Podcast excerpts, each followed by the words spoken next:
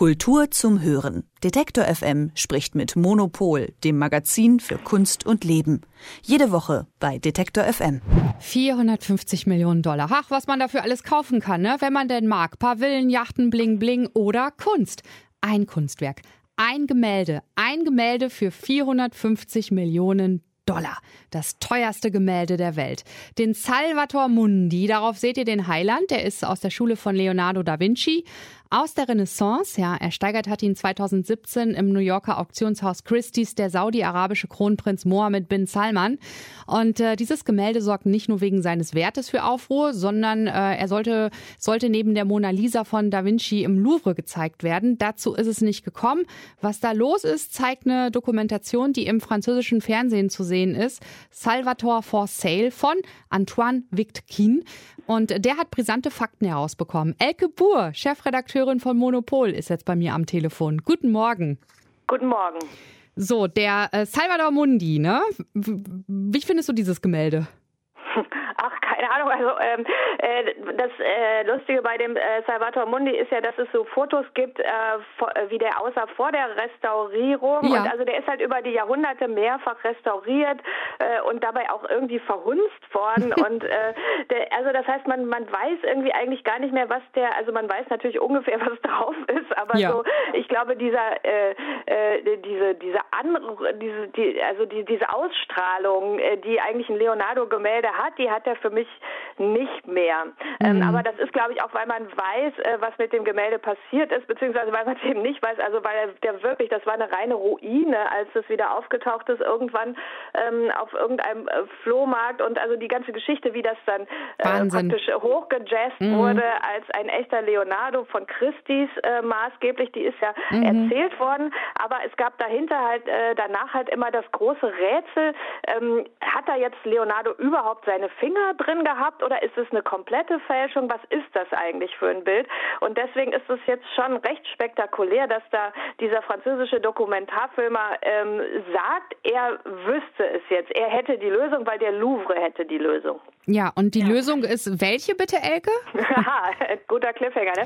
Also die Lösung, ähm, also er sagt das, ähm, also erstmal äh, bestätigt er, dass das, ähm, dass das Werk von dem saudischen Kronprinz gekauft wurde. Auch jo. das ist nie, ähm, ist ja nie öffentlich gemacht worden, ist ja nie öffentlich bestätigt worden. Mhm. Und danach ist es in den Louvre gegangen zu einer sehr, sehr umfassenden Untersuchung. Die haben irgendwie als einzige einen Teilchenbeschleuniger, ich weiß nicht, wozu man einen Teilchenbeschleuniger braucht, um ein Bild zu untersuchen, aber mhm. gut, äh, sie haben es gemacht und ähm, der, also er sagt, das Urteil des Louvre sei, das sei definitiv ein Bild aus Leonardos Werkstatt. Das mhm. ist ja immerhin schon mal was. Ähm, aber dass Leonardo wahrscheinlich ähm, also höchstens beteiligt war an, äh, an der Ausführung des Bildes. Und das ist natürlich, äh, ähm, ja, also, also das ist ehrlich gesagt mehr, als ich überhaupt erwartet hätte. Aber ja. es ist natürlich jetzt auch nicht äh, so richtig toll. Und äh, was danach passiert sein soll, ist äh, nämlich folgendes. Also das sollte in der großen Ausstellung, in der großen Leonardo-Ausstellung im Louvre gezeigt werden vor ja. zwei Jahren. Und ähm, dann hat aber der Kronprinz gesagt, ja, machen wir, aber es soll neben der Mona Lisa hängen. Und dann haben die äh, Franzosen, hat der Louvre gesagt, nee, das geht auf keinen Fall, dass wir hier ein Bild, das doch irgendwie von minderwertiger Provenienz ist, neben unsere Mona Lisa hängen.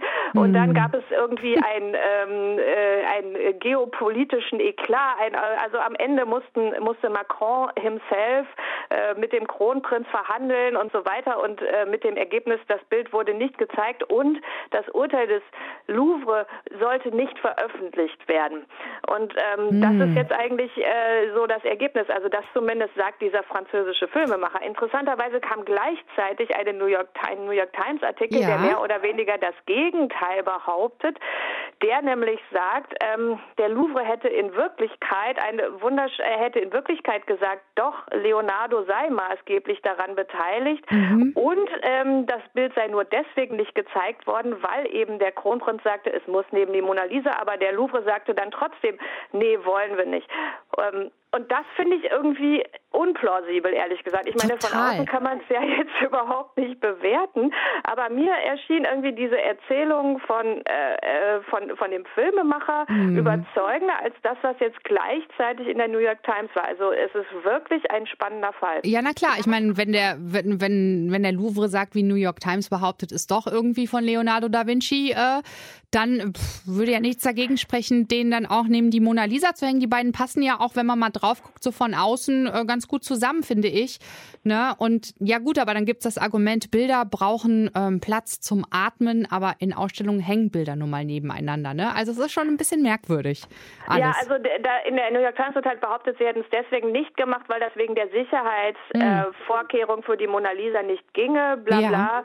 Ähm, aber ja, wie gesagt, ich finde, ähm, also in der in der Welt ist ein ganz interessantes Interview mit diesem französischen Filmemacher mhm. erschienen und äh, das schien mir alles sehr plausibel. Also den Film ja. kann man in Deutschland noch nicht sehen, der ist nur in Frankreich ausgestrahlt worden. Ähm, aber ähm, ja, also äh, ich weiß nicht, ob man es jemals rausfinden wird, aber es ist auf jeden Fall eine spannende neue Wendung. Ja, ich werde auch mal zusehen, dass ich irgendwie an diesen Film rankomme. Und ähm, was ich mich da gefragt habe, ne, ich meine, 450 Millionen Dollar ist unfassbar viel Geld. Ne?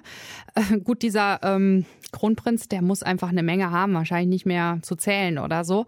Aber hat er das nicht ersteigert, das Gemälde, in dem Glauben, dass es von Leonardo da Vinci himself ist?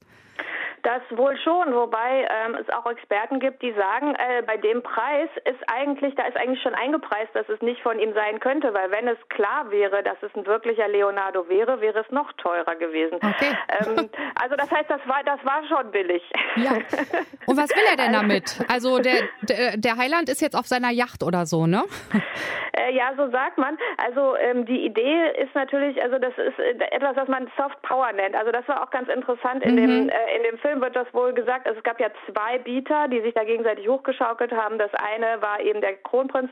Das, der andere kam aus China. Das heißt, das sind zwei äh, aufstrebende Mächte mit sehr viel finanziellen Mitteln, die zurzeit versuchen, über Kultur auch ähm, einfach äh, ihr Renommee zu steigern. Also in, in China werden ja auch Museum gebaut wie irre mhm. und, ähm, und Katar und Abu Dhabi und auch Saudi-Arabien versuchen ja mit groß angelegten Kulturprogrammen äh, einfach ihre Akzeptanz Akzeptanz zu erhöhen. Und, äh, und der wollte halt, ähm, also es gibt ja auch eine, äh, der, der wollte halt einfach ein tolles Museum, in dem dann da der echte Leonardo hängt, äh, weil das, äh, ja, weil das einfach seinen Ruf steigert zur, zur Mehrung der Ehre des saudischen Königshauses. Mhm.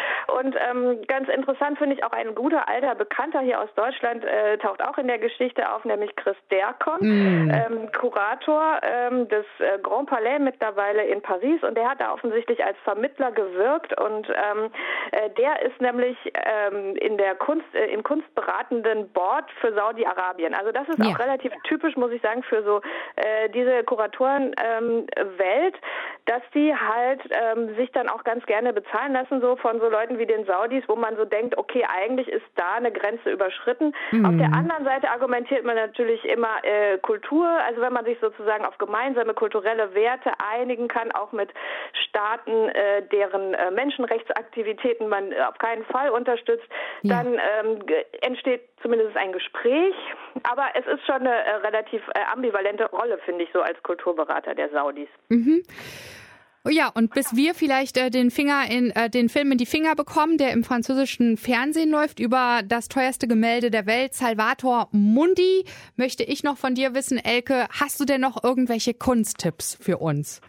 Naja, ich kann nur sagen, schnell, schnell, bevor die, bevor die, äh, äh, äh, bevor alles wieder zugemacht ist. Also ja. es ist ja absehbar, dass Ende April ähm, alles wieder zumacht und das heißt, äh, schön umgucken, ähm, was eigentlich noch gerade geht in mhm. dem Ort, wo man sich gerade befindet. Also in vielen Städten sind ja die Museen schon zu, in anderen sind sie noch offen. Also ja. ich weiß, dass die tolle Beuys-Ausstellung in Düsseldorf gerade noch offen ist.